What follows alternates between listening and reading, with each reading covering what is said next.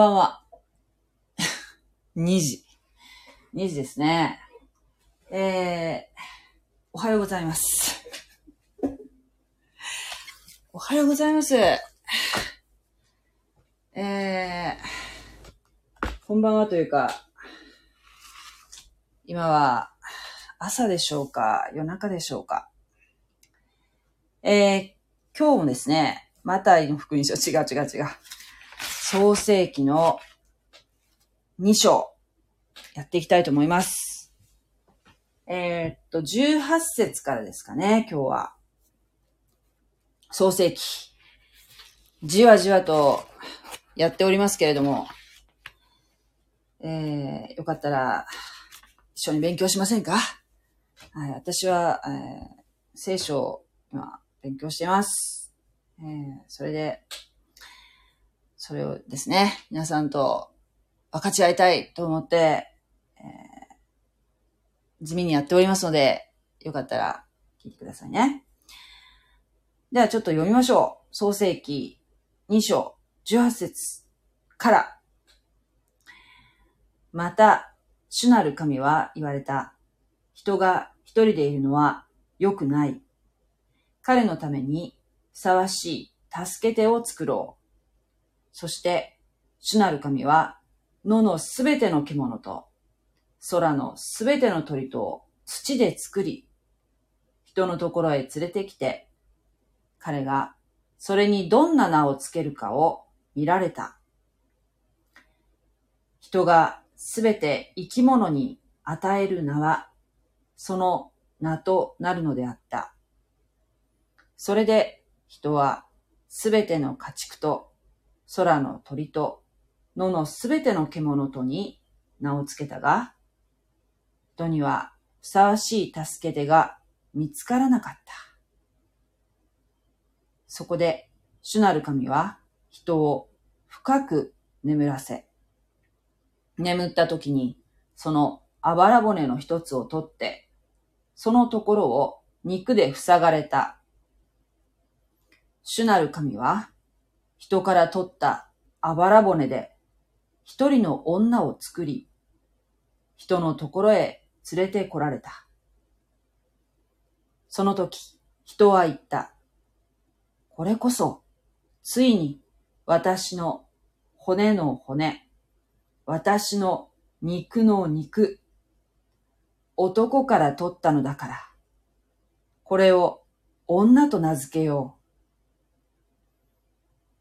それで人はその父と母を離れて、妻と結び合い、一体となるのである。人とその妻とは、二人とも裸であったが、恥ずかしいとは思わなかった。はい。これで2章終わりですね。ここまででね。25節までですけれども、はい。神様は、まあ、ちょっと軽く復習いたしますと、天地をですね、再創造されたんですね。えー、そして6日間かけて神様は世界をお作りになって、その6日目に最後の最後にですよ、もうすべての舞台を整えたところで人を作りになったんですね。で、えー、2章に入って、また、この、えー、なんか同じような内容が、一章で語られていた内容がまた言われているみたいな感じで、ちょっと矛盾を感じられるかもしれませんけれども、これ実は、このね、ヘブライ語の文学の、まあ、様式っていうか、こう、そうですね。簡単に言うと、この6日目に男と女を創造されたっていうところですね。もう一回繰り返して。えー、繰り返すっていうかね、まあ、映画でいうところのズームインして、こうもっと詳しく見てみようみたいな感じの捉え方でいいと思うんですね。えー、神様は手から、塵って書いてありますけども、日本語で言うところのあの、塵っていう概念は、まあ、ゴミとかいうイメージかもしれませんけども、塵って書いて、訳してありますけれども、まあ、粘土とか、土とか、えー、そういったものであって、決して、えー、ゴミのイメージっていうのはないそうなんですね。塵で神様は人間を作られました。形作られた。粘土をこねるようにしてね。そして、えー、神様は、エデンという場所の東にある園。これがエデンの、いわゆるエデンの園なんですけど、エデンという場所に、の東にあるエデンの園に人を置かれた、置くっていうよりですね、まあ、休ませるというかね、そっと、さあ、ここで、行きなさい、みたいな感じでね、このそっと置かれたっていう、こう、休ませる、安置するっていう、えー、イメージで取られたらいいと思うんですけども、安息の地、エデンの園に、えー、人を置かれたんですね。そして、ここを耕して守ら、守りなさいと命じられたんですね。そして神様は、あなたはこの園にあるどの木からでも、もう好きなだけ、もう取って食べていいよ。どんだけでも食べていいよ。で、神様はですね、えー、人に豊かな食べ物をね、提供してくださったわけですね。最高の環境なんですよ。ただ、17節で、えー、しかし、善悪を知る木。まあ、他の聖書だと、善悪の知識の木。善悪の知識の木。からは、取って食べてはならない。善悪を、善悪を知る木っていうのと、命の木というこの木が、エデンのそのの中央にあったわけですね。で、その他にもたくさん実のなる木はあったわけですけども、食物として、えー、食べていいよって言った木はもういっぱいあったんだけど、神様は、この善悪の知識の木、善悪を知る木からは、食べたらいかんと、お命じになったんですね。もしそれを取って食べたらどうなるのかっていうことも神様はちゃんと警告されています。それを取って食べると、きっと、きっと死ぬ。きっと死ぬであろう。おっしゃったんですね。はい。さあ。これちょっとね、まあ今言いながら気になったんだけど、園の中央にあった木っていうのがその、まあ二つあったわけですよね。命の木と善悪を知る木。っていうことはですよ、命の木は食べていいってことかな？食べたらいかんとはここには書いてないですよね。命の木っていうのはね。うん、善悪を知る木。からは食べちゃいけません。で、いうことなんですけれども、これがですね、あの、一章の、一章の、えー、28節から30節までのものと、あと、二章の15節から17節。の7つの条項、条項を全部合わせて、エデン契約っていうふうに言うそうなんですね。神様は7つの条項をこの人と、えー、締結された、契約されたんですね。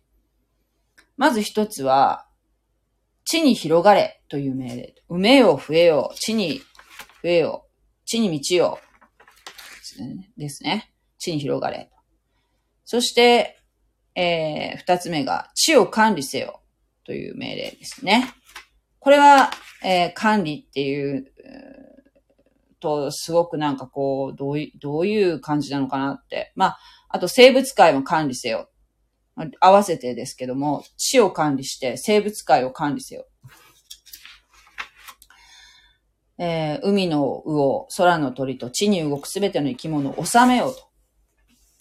この管理するっていうイメージは、あくまでも平和的に、えー、神様が、まあ、この世界の主人は神様ですよね。だけど、この地上をお作りになって神様は人に委託するというかね、委託してここをちゃんときちっとね、管理しなさいと。うーん、なんていうかな、征服して、もう何でももう好き放題やっていいっていうわけじゃない。そういうイメージじゃないんですね。きちんと管理して、世話をしなさいと。言った方が近いと思いますね。世話をする。ね。えー、どうでしょうか？今の世界。きちんと世話できてるでしょうか？神様の委託に、ね、委託されたこの世界を。でき、できなかったのでだいぶ歪みが出ていますよね、今ね。そうね、でもね、まあ、あのー、そうね、あの、先進国と言われるところっていうのは、まあ、すごく工業化するにあたってですよ。昔はね、もう本当に、まあ、生産力がなかった頃の時代っていうのは、そこまでなんかこう、工場とかもね、大したことなかったんでしょうけども、もう産業革命とかあって以降はもう、えー、ね、大変、まあ、煙が黙々みたいな感じでやってきたわけですけれどもね、ここの、なん、うん、100年、200年の世界はね。ところが、まあ、このそういう先にもうあの発展しちゃった国はね、今度はヨーロッパとかね、は、この、エコエコ言ってますよね。エコエコ言ってますよ。そしてこの、まあ、後から発展した国っていうのは、まあ、これからって感じで、さあ行け、さあ行け、さあ行け、さあ追いつけっていうところなんでしょうけども、ああ、なんか最近結構なんかそうやって規制とかでうるさく言われてますよね。まあバランスっていうんですかそういうの難しいなと思うんですけれども、結構だから今、歪みが来てますよね。まあでも環境問題にね、関心を持つってことは、まあ、まあ、なんて言うんでしょうね。なんかあんまり行き過ぎるとどうかなって私も思うんですけれども、なんかそれ、それでね、またビジネスしたりする人もいるわけだからね。だけど確かにですよ。私が子供の頃の海とか川ね、よりね、今の方が綺麗ですよ。もう汚かったよ。私は子供の頃。うん、そういう意識のある人少なかったんじゃないかな。うん、なんかあの、結構平気でゴミとか、あ捨ててたりしただろうし、あの、ゴミ箱とかね、結構ゴミ箱があちこち置いてあったよね、昔は。公園とか。で溢れてたり知ってましたよね。今はもうゴミ箱すらないね。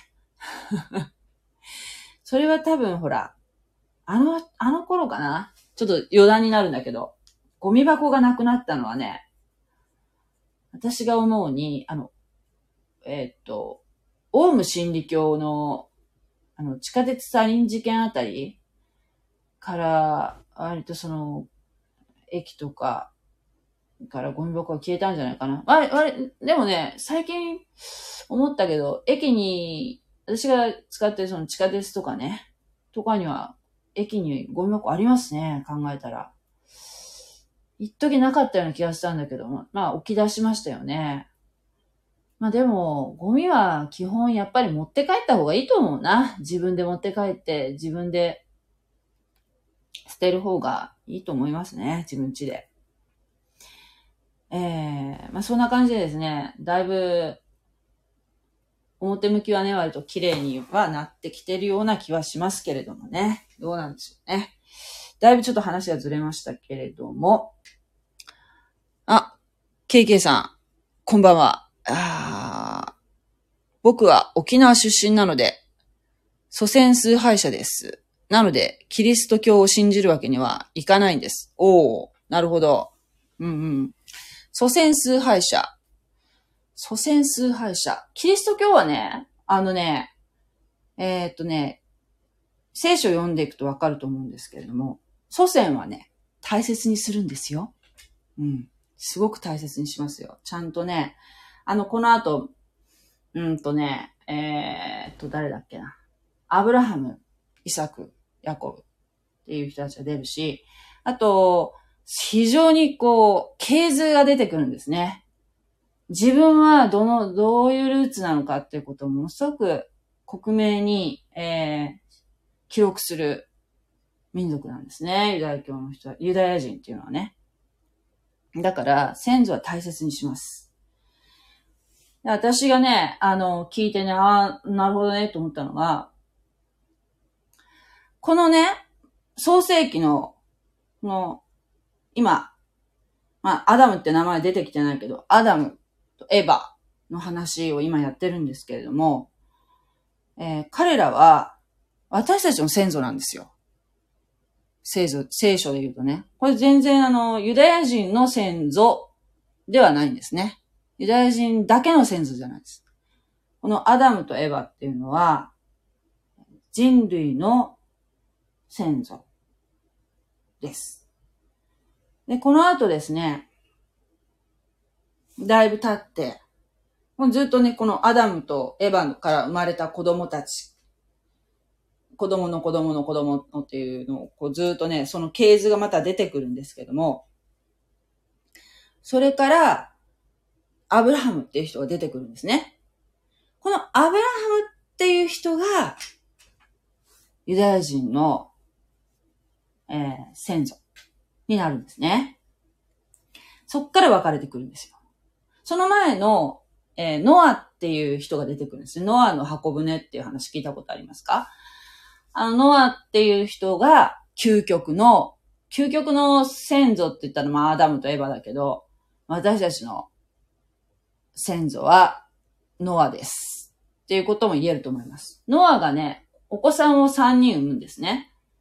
セム、ハム、ヤッペテという人たち産みますけれども、その息子さんたちの3人が、まあ、私たちのアジア系と、あとアフリカ系の方たち、そしてヨーロッパ系の人たちに分かれるの先祖になるんですね。このセムとハムとヤベで。おそらく、このユダヤ人の方もそうだけど、私たち日本人、まあ、主にアジア系ですよね。アジア系の人種がセム族と言われています。確か。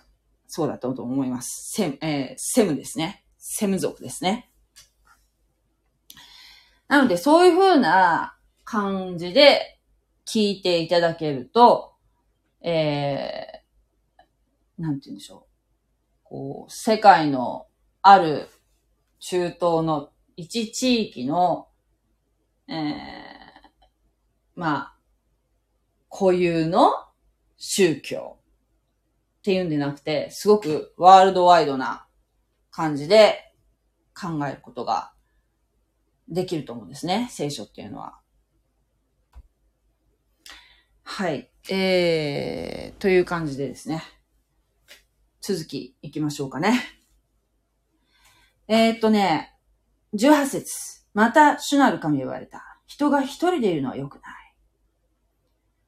良くない。良くないって初めて言いましたよ、神様。今まで、なんておっしゃってましたか？今まで、良しとされた。ね。良しとされた、良しとされた、良しとされたで来てますよね。何か作ったら、例えば、一章の十二節地は青草と種類に従って種を持つ草と種類に従って種のアルミを結ぶ木を生えさせた神は見て、よしとされた。よしとされた。甚だ良かったっていうのもありますね。31節。神が作ったすべてのものを見られたところ、それは甚だ良かった。良かった、良かった。ところが、神様が、その、人をお作りになって、鼻から命の息を吹き込まれて生きるものになりましたけれども、まあ、最初に作ったのは、まあ、男性ですよね。えー、を見て、とこれは一人じゃ良くないな。彼のためにふさわしい助け手を作ろう。助けて。助け手を作ろう。助けてっていうのはあの、ヘブル語でエゼルって言うんですけれども、エゼル。助け手を作ろう。そして、主なる神が野のすべての獣と空のすべての鳥とを土で作って、人のところへ連れてきて、彼がそれにどんな名をつけるか見られたと。人がすべて生きるものになる、生き物に与える名はその名となるのであった。名付ける。支配すること。名付けるっていうのは支配すること。さっきも言いましたけど、支配とか管理。えー、例えばね、あ、えー、お子さんに名前つけますよね。えー、親がね。ということは、その親が、この子供を、まあ、支配するっていう言い方すると、がんじがらめ的なニュアンスになるけど、でも、えー、まあ、そうですね。ここで言うと、まあ、その子供さんをですね、名を、名を付けた子供を育てるにあたって、その管管理、管理している。責任を持って管理すると。名前を付けた人がね。っていう意味合いがあると思うんですね。責任、責任がそこに生じますよね。だから、まあ、神様から支配を委託されている状態ってさっき言いましたけれども、えー、人にそういう名を、名を付けるということをですね、えー、人間にやらせていらっしゃるんですよ。神様はね。それで人はすべての家畜と空の鳥と野のすべての獣とに名を付けたが、人にふさわしい助け手が見つからなかったと。助け手が見つからなかった。はい。えー、いなかったと。この動物、いろいろその、要するに神様は、この動物たちってこの人間のパートナーになり得るかな、まあ、パートナーのつもりでお作りになったのかなどう、どうなるかなと思ってこう、様子をご覧になってたんでしょうね。えー、でもなんかこう、違うな、しっくりこないなって、何、なんだろうなって感じられたんでしょうね、神様は。うん、今ちょっとピッと思ったんだけど、聖書の中で天使ってちょいちょい出てくるんですけど、天使って大体、あ私たちがね、その聖書関係なしによ。なんかこう、イメージ、天使のイメージ。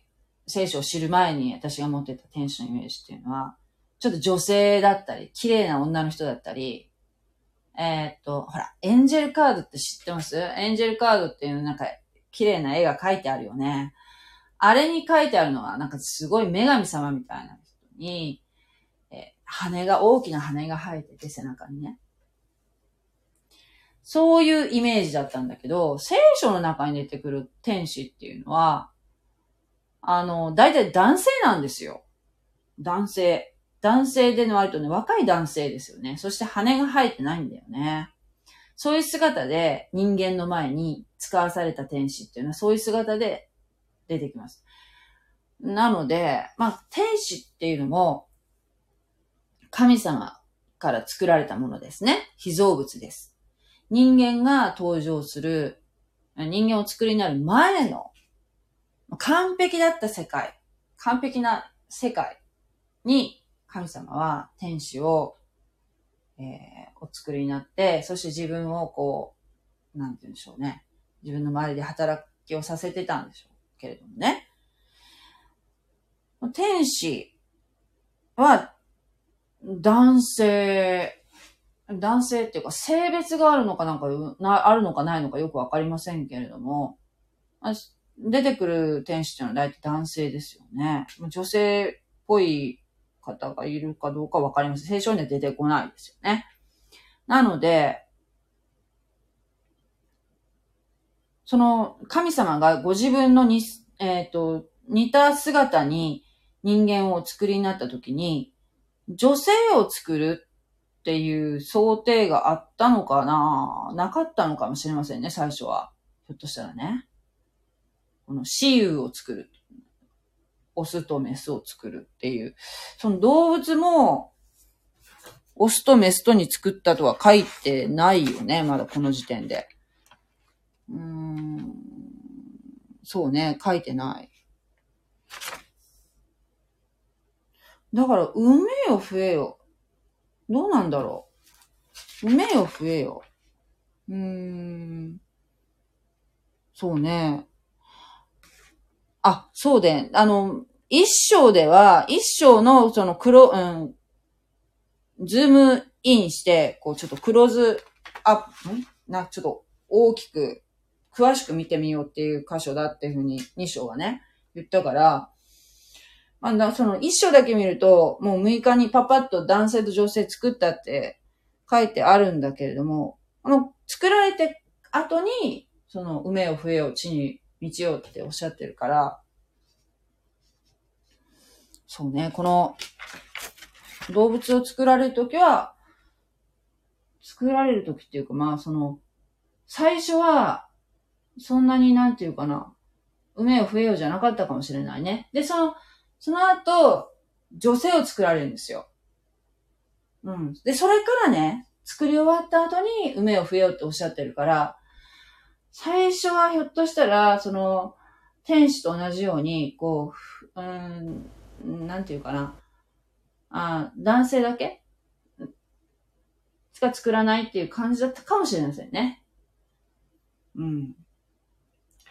だってね、死ぬっていうことを想定して作られてないんですよ。神様。そしてこの時点で、まあ、肉食じゃないので、そんなになんていうの、増える必要がなかったわけですよね。天使は最初に作られた人数から、人数って言わないか、数から増えてないそうです。天使はあの、なんていうかな、えー、結婚しませんのでね。だから、神様がお作りになった人数からは増えてない。で、そのうちの3分の1が神様に反抗して、えー、地に落とされました。残りの3分の2の天使がまだ残ってらっしゃるんですね。合格した天使ですからね。っていう感じで、天使は増えたりしない。でも、神様はその地に生きる生き物人間は増えようと。道よとおっしゃってるわけですけどね。その相手の、相手が見つからなかったと。えー、なんです相手って、助けてってなんだろうね。この世界を管理する相談相手みたいな感じなのかなで、そこで主なる神は人を深く眠らせた。深く眠らせた。そして眠った時にそのあばら骨の一つを取って、そのところを肉で塞がれたと。でこのあばら骨、あばら骨を取られた、まあ、外科手術みたいな感じのことされたんでしょうね。あばらから、まあ、人間作られて、そして、ああ、うん、なんか、なんか足りないと思った時に神様は、その最高傑作であるアダムを眠らせて、えー、あばらを取られたと。で、正確には、肉と骨ですよ。骨と肉ですよ。えー、肉もついてくるでしょうからね。あばらだけポキッと取るわけにいかないでしょうから。主なる神は人から取ったあばら骨で一人の女を作り、人のところへ連れてこられたと。すごい、なんか口頭無形な感じするけど、でもひょっとしたらさ、ほら、今、なんていうの？間違ってたらごめんね。バイオテクノロジーとかいうのあるじゃないですか。なんかバイオテクノロジーって言う言うんだっけ？違うか。あの、なんか細胞から、なんとか細胞ええー、あの、何か、うん、細胞からこう、増やしたりとか、そういう技術が、なんか、できつつあるんでしょ？なんだっけ？こう、細胞から例えばほら、心臓を作ったりとか、目を作ったりとか、そういうことできるようにななるかもみたいなこと言ってるじゃないですか。培養して。だから、まあこの、昔の人が、あばらから人間ってどうやって作るんだみたいな、思ったかもしれないけど、まあ神様はできないことはない。何でもできる、おできになる方ですからね。あばらから一人の人間を作られたことはどうもないんでしょうけれども。うん。そう、なんであばらから作ったんだろうね。だって、アダムは、アダムは土をこう、土から作られたのに、女は、アダムのあばらから作ったんだね。うん。まあ、アダムの成分でできてるんだから、うーん。そう、うん。女も土では作らなかったんだよね。アダムの体の一部で作った。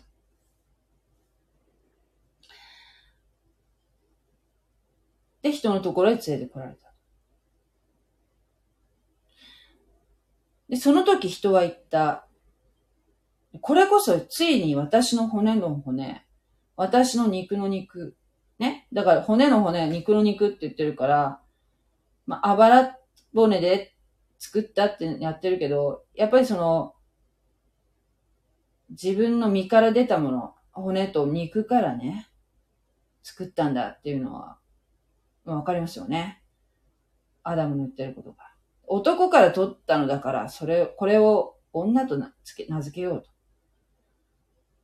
おっしゃったわけですよ。名付けたんですね。女と名付けようと。でね、これ、まあ、さっきもほら、名前をつける。まあ、これ、これってなんかあの、まあ、男っていう、男ってのが一種っていう、言うんです。あの、ヘブル語でね、一種。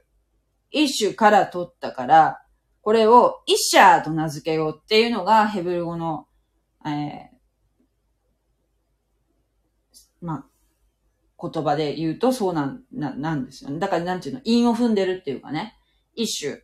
一種から取ったからイシャーだと。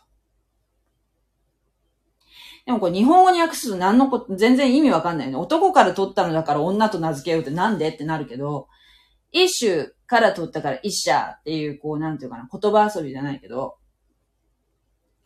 あの、この言葉の対比、一種と一社っていうのが、すごくこの、連動、関連づけているっていうことがわかりますよね。一種、一社っていうのね。だから、こういう、なんて言うんでしょう。言葉、言葉のこのつながりっていうのが、この聖書の中には他にもね、出てくる。ということを考えると、えー、もしかしたら、もしかしたらっていうかね、あの、中川先生が言う、おっしゃるにはですよ、この、えー、元々の言葉、言語っていうのは、世界の始まりの言語は、ヘブル語だったんじゃないかっていうことをおっしゃってたんですね。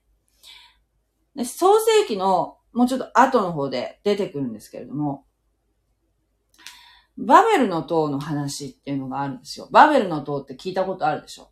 人間が、えー、ちょっと増長して、神に自分たちがなんかもう何でもできるぐらいな感じの勢いで、えー、高い塔を作るんですね。えー、地に散らされないように、もうば、私たちが、うん、バラバラにならないように、もうみんなで協力して、ここに塔を建てようじゃないかって言って、レンガで作るんですけれど、それが、その、それを見てね、神様が、これは、これはいかんと。何やっとんじゃというところで、言葉をバラバラにされるんですね。言葉をバラバラに。それまではだから、言葉って単一だったと。神様は、もう、あの、世界に広がりなさい。増え広がりなさいっておっしゃってたのに、人間はもう一つところに集まって、えー、すごい力を持って来たわけですよ。で、良くない。ので神様は言語をバラバラにして、えー、世界中に散っていくわけですね、人間は。そしてこのバベルの塔っていうのは完成しなかったわけですよ。完成することができなかったんですね。ああの作る、言葉がバラバラでも話が通じないので、全然もう、なんていうんですか、仕事ができなくなったと。いうことなんですけれども、それ以前のこの時点の言語っていうのは、ヘブル語だろうと。だって、イシューとかイシャーとか、そういうふうな言葉っていうのがね、意味をやっぱなさなくなるじゃないですか。いろんな別の言語だったらね。日本語だったら意味わかんないでしょ男から取ったのだからこれを女と名付けようって言ってわかんないじゃないですか。っていう理屈。うん、で、それで人はその父と母を離れて、妻と結び合い一体となるのであると。えー、それで、人はその父と母を離れて、えー、一体となるのであるというのは、まあ、これがはじめ、うん、結婚の始まりですよね。神様ってすごいこの結婚っていう制度に、なんかすごく聖書の神様ってこだわりが終わりになる。いうのを感じるんですね。結婚っていう形態を。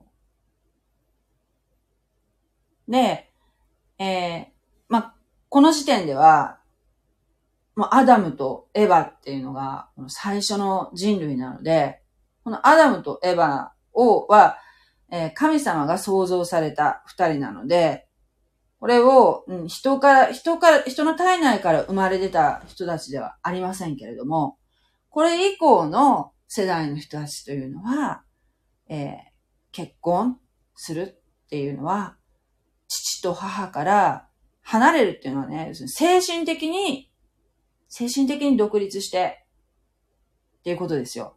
精神的に独立した二人は、ね、結び合って、一体となるのである。一体となるのであるっていうのは、えー、っとね、糊でくっついたような状態なんですよ。ピタッと。そして、互いに契約を守るという状態。お互いに交わした約束を、二人、二人はね、一体となるっていうのはね、そういうこと。だから、だからですよ。離れる。まあ、あ、あ今の時代はね、ほんとここの、なんていうかな、すごい離婚する人多いじゃないですか。ね。離婚率高いですよね。いいことじゃないと思うよ。いいことじゃないと思う。だけど、だからね、このね、一旦、こう、神様が、そう、結び、合う、結びつくっていうのは、男女が結びつくっていうのは、やっぱり神様が介在しして結びつくわけですよね。本来はね。この一旦、こう、関係を持った二人を、が、えー、そのお互いの事情、諸事情によってですよ。簡単に、簡単にじゃないけどね、別れるっていうふうに言ってるけど、めっちゃこう、なんていうかな。一旦、海苔で貼っつけ合ったこう、紙をね、剥がしたらどうなる？大変なことになるでしょぐっちゃぐちゃになるでしょお互いに。めちゃめちゃになりますよね。だから、夫婦っていうものは、うん、あの、プロテスタントは、あれですよね、割と離婚はし、うん、してはいいっていうわけじゃないけど、そんなに、あの、厳密には言ってないと思うんだけど、よ、よくないですよ。で、あの、カトリックはね、確かね、できないんだよね。だから、できないってことになってるんだよね。できない。まあ、こん、うん、まあ、その、モーセの立法とかでも、いろいろその、結婚のことっていうのは、いろいろ条項がありますけれども、それでもね、やっぱり、ほら、いろんな事情があるじゃないですか。その、男性がどうのこうのとかね、女性がどうのこうのとか、いろんなことがありますよね。ある。だってこの世はやっぱ歪んでるからね。歪んでるから。この後、ある出来事が起こるのでね。三章でね、いろいろある、あります。そこで、この世界は歪んだものになったので、そういうことが起こっても起こりうる。本当はあってはならないことが起こってしまう世界になってしまうわけですよね。でもね、お忘れちゃいけないのは、一体、一体となった、この糊でくっついた状態になったものが、剥がれるときっていうのは大変なこ、大変な、大変なことになるっていうことですよ。ビリビリになるんですよ。で、えー、っと、25節。人とその妻とは二人とも裸であったが、恥ずかしいとは思わなかった。だからね、まあ今、私たちは裸で生活はしてませんので、うーん、なんて言うんでしょうね。神様の前に、神様に祈るときに裸で祈るっていう人はあんまりいないとは思うんですけど、家にいてもね。でも私、風呂に入りながらお祈りしたりしますからね。どうなんでしょう。それが神様に対して失礼と思うかどうかっていうのは私はどうなんだろうってちょっと思ったりするんですけど、でも、私たちって、ま、もちろんね、教会に裸で行っちゃまずいですけども、でも、私たち人間っていうのは、最初神様作られた時は、別に、服とか着てなかったわけですよね。アダムも、エヴァも、着てなかったんですよ。そのままだったんですよ。でそのままでいても寒くもないし、暑くもないし、適温で、湿度も適度適当で、もう本当に快適な、気持ちのいい、えー、安全な、素晴らしい世界だったんでしょうね。裸で生活できるの。裸で生活するとめっちゃ大変じゃないですか。ね。え、あのー、まあ、動物、野の獣と違って、あの、長い毛みたいなものないから、体をね、守るものも何にもないわけですね。それしかもあの、神様の姿に似せて作られてますからね。あの、ワンコとかニャンコとか羊とかみたいに、こう、毛がこう全身を覆ってるわけではない。それでも安全だったわけですね。で、お互いに対してもですよ。だ、うん、お、アダムに対しても、エヴァに対しても、お互いに、そして神様に対しても、隠すことがなかった。隠すものがなかった。もう全部、なん、なん、もう360度、どっからでも見られても、全然隠すものがなかった。見てって感じ。これって理想的な関係ですよね。うん、理想的な関係ですよ。もうめちゃめちゃ、なんていうかな、明けっぴろげっていうかね。もう最高の環境だったんだろうなと思いますね。うんすごく、こう、神様ともね、えー、交わることができた。神様と対話することができた。今私たち神様と対話するのってほら、大変じゃないですか。どう、ね？まあ、クリスチャンになってからね、イエス様を介して神様に近づくことが許されるものとなりました。私たちクリスチャンはね。そのままだとね、神様は清すぎて、私たちは神様の前に立つことはできないんですよ。だけど、イエス・キリストが私たちの罪の身代わりになって十字架についてくださり、ね、墓に葬られ3日目に蘇られ、その死をも打ち破られましたね。イエス様が。そのイエス様、イエス様が道なんですよ。イエス様を通してじゃないと神様の見舞いに立つことできないんです。イエス様は仲介者なんですね。それまでは、それまではね、神様の前に立つっていうことはできなかった。だけど、私たち、その違法人でも神様と対話することが許されたっていうのは、本当に素晴らしいことですね。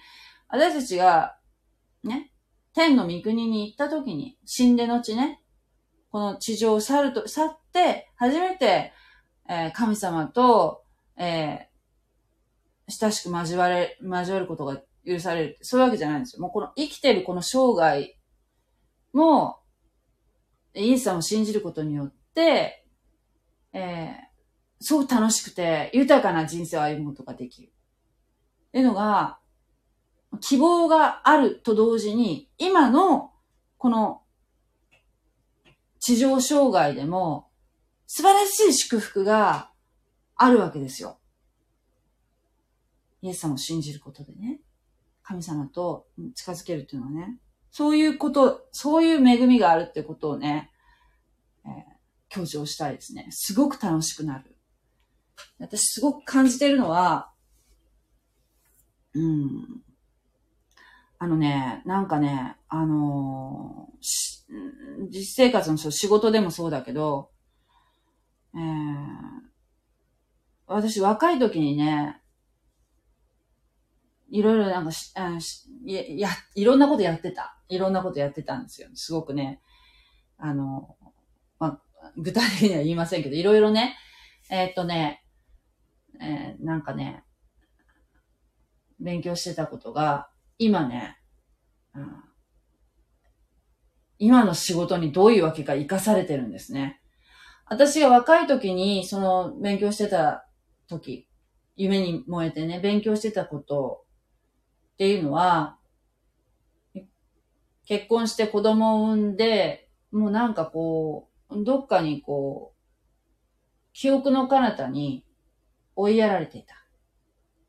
うん、もう私はそういったことにはもう携わることはないと。携わることはないと思って、うん、若い時のなんていうかな、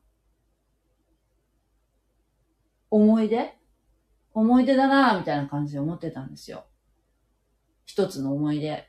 単、単なる思い出。なんか、ああいうことをやってたな、みたいなね。でも、それがですよ。今ね、今の仕事でめっちゃ活かされてるし、そして、思いもよらないところでね。うん。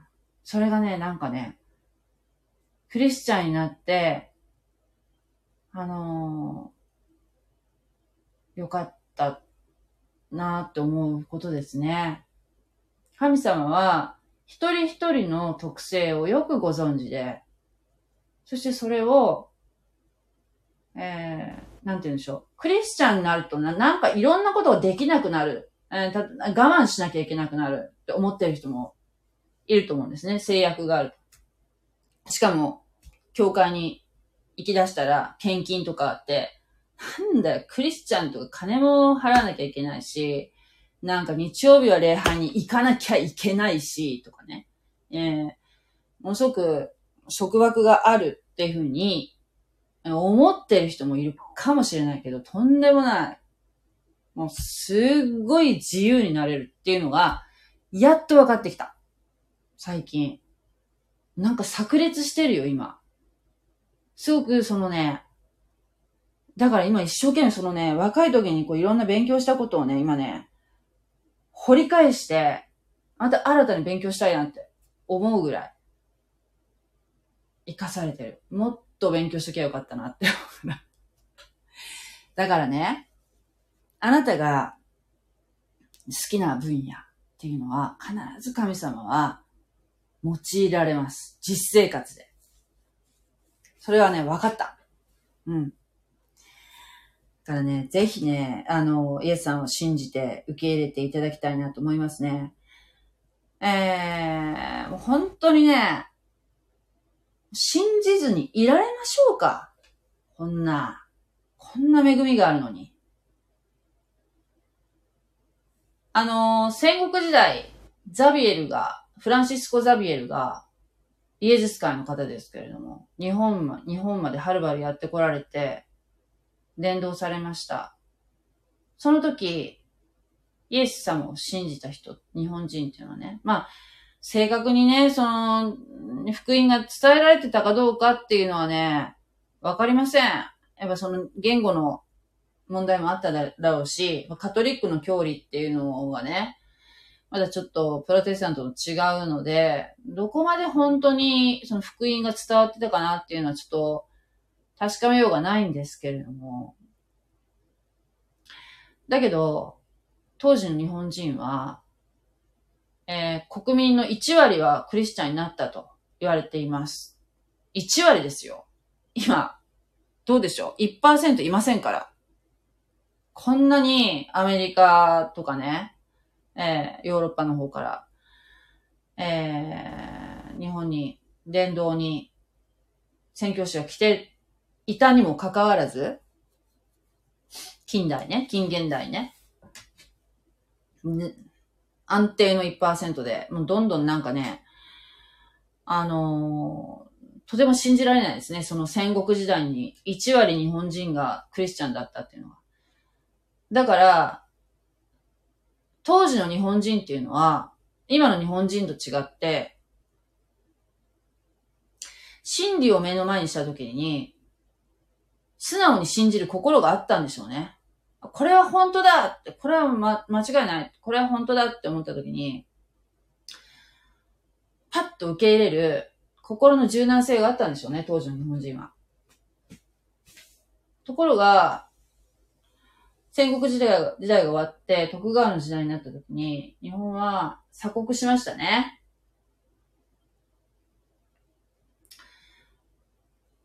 鎖国して、うん、なんていうかな、なんかこう、うん、まあ、お互いに、なんていうか、隣組っていう制度もあって、お互いになんていうかな、近所のご近所同士で監視し合うっていう制度を入れ込みましたよね。クリス、えー、キリシタンが出ないようにね、お互いにね、監視し合う。なので、心からお互いを信じるっていう気持ちが、戦国時代よりなくなったかもしれない。そして、なんかそういう精神性が、うん、なんかこう、うん、染みついてしまった。数百年の間に。ってことも感じますね。真理、真理はね、真理なんですよ。どう考えても真理なんですよ。真理を、真理だと感じて、感じたときに、いや、でも、でもどう、うん、でもうちは、とかね、うーんって感じで、なんかこう、素直に受け入れられない。っていう風に変わっていったんでしょうね。うん。それはほら、今も、そうじゃないですか。なんとかかんとか言いますよね。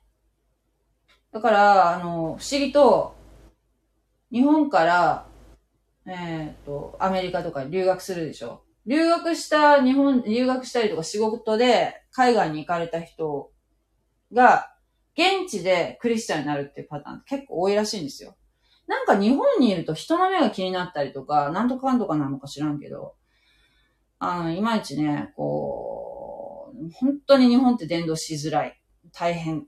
難しい。だけど、なぜか海外に行った人たちっていうのは、あの、コロッとね、クリスチャンになるんだって。コロッと。信じますって。え、いいのっていうぐらい簡単になるんだって。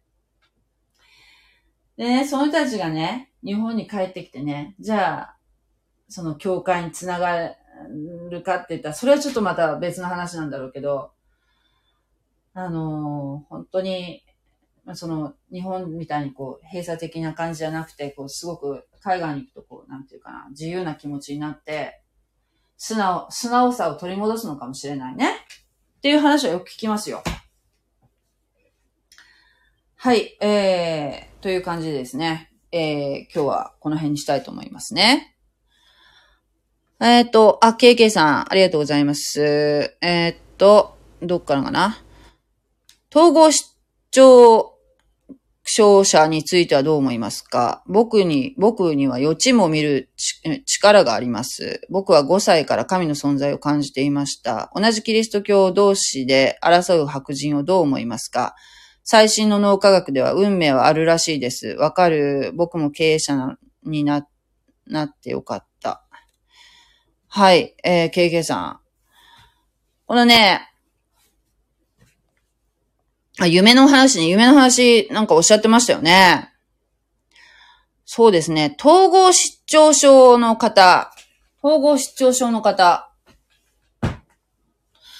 私も何人か見たことありますけども、統合失調症の方っていうふうにね、こうね、えっ、ー、と、これが統合失調症の方ですっていうふうにこう、枠で見ることはできないと思うんですね。本当人によると思うんですよ。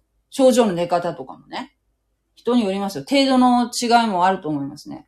だから私は、一概に言うことはできないと思う、思います。うん。一概に言うことはできないと思いますので、まああの、このことについてはですね、えー、まあ、そうですね。治療、治療していくしかないですよね。うん。治療していくしかないと思いますね。特になんか特別になんかこう、思い入れとかいうのはないんですけども、でも本当大変だと思います。誰しも可能性があると思います。かなる可能性があると思いますね。うん。そして、えー、っとですね、うんと、これですね。同じキリスト教同士で争う白人をどう思いますか？これですよ。これね、割と日本人がよく言うセリフですよ。あとね、そう、キリスト教は戦争ばっかりしてるじゃないかって。なんでだろうね。なんでこの刷り込みが、いつの、いつからこの刷り込みが出たんだろうか。えっ、と、キリスト教以外の人でも、えー、戦争はしますよね。争ったりしますよね。でもなんか、キリスト教ってことさらなんかこれ言うじゃないですか。これすごく不思議だなと思うんですけども。私もね、実はね、あんまり、キリスト教に対してはね、あんまりいい印象なかったんですよ。それはの学校教育でもそうだと思いますね。あと、そうね、さっき言いましたけど、戦国時代のその、うんと、キリ、あキリスト教に改宗した日本人ね。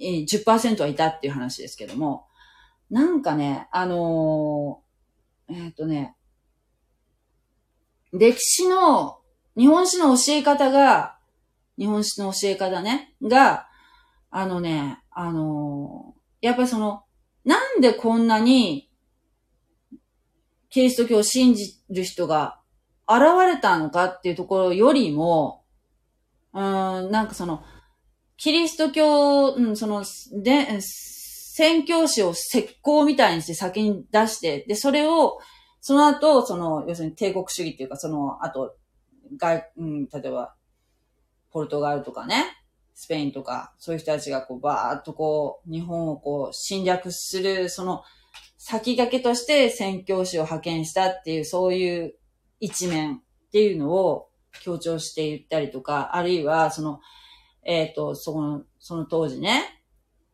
あの、例えば島原の乱とか、えー、たくさんのその、クリスチャンが迫害を受けてね、当時のその、為政者によって、火あぶりになったとか殺されたとか、いう話をめっちゃ強調しますよね。だからね、あんまりね、なんかね、もうあの、なんかね、こう血生臭いっていうかね、そういうところがね、なんか、なんで信じたんだろうねっていうところは言わないよね。あんまりなんかこう、だから、キリスト教にあんまりね、あの、いい印象を持ってない人が、あの、歴史の教科書を作ってるのかもしれないね。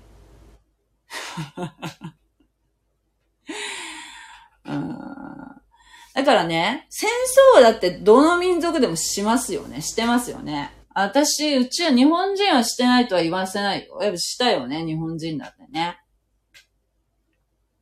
したよ。うん。だから、で、キリスト教徒っていうのはやっぱ世界中に多いので、やっぱどうしてもそういうことになる。まあ国同士。で、聖書には、殺し合いって何にもそんなこと書いてないよ。全然書いてない。書いてないのに、互いに愛し合いなさいって書いてるじゃないですか。だけどやるのが人間なんですよ。それに違反してね。それが、この、歪みっていうところだろうし、あとね、あの、ユダヤ教徒を迫害した、しましたよね。いろんな人たちが。えっ、ー、と、ドイツもそうだし、ドイツに限らずね、いろんな人たちがそういう、えっ、ー、と、ユダヤ人殺しみたいのをずっとしてきました。うん。あれも、あその、霊的な意味合いももちろんあるんですけどね。ユダヤ、ユダヤ人から、要するに救い主が生まれるっていうところもあるし、あと、その、間違った聖書解釈。ユダヤ人抜きでもう聖書を解釈しだしたわけですね。そのイエス様以降は、ヨーロッパの方に伝道が先に伝道されましたから、それ以降ね、で、ヨーロッパに広まって以降は、そのユダヤ人、最初はね、だってユダヤ教の一派みたいな感じだったのが、完全にその、えー、キリスト教として一人歩きしていくわけですね。切り、切り離されて、ユダヤ人抜きになって。ユダヤ人の、えっ、ー、と、旧約聖書のその深い知識っていうのがそこから分断されてしまうわけですよね。それで、そのユダヤ人のその意味、意義っていうものをは抜きにして、その新約聖書だけ解釈するとか、あとその旧約聖書もなんか間違った読ま読まれ方をしたりする中でですよ。もうおかしなおかしな解釈っていうのが生まれるわけですよね。それで、聖書には書いてないことを、もうほんとユダヤ人の、マタイの福音書出てきましたよね。ユダヤ人もそう同じようなことしてましたよね。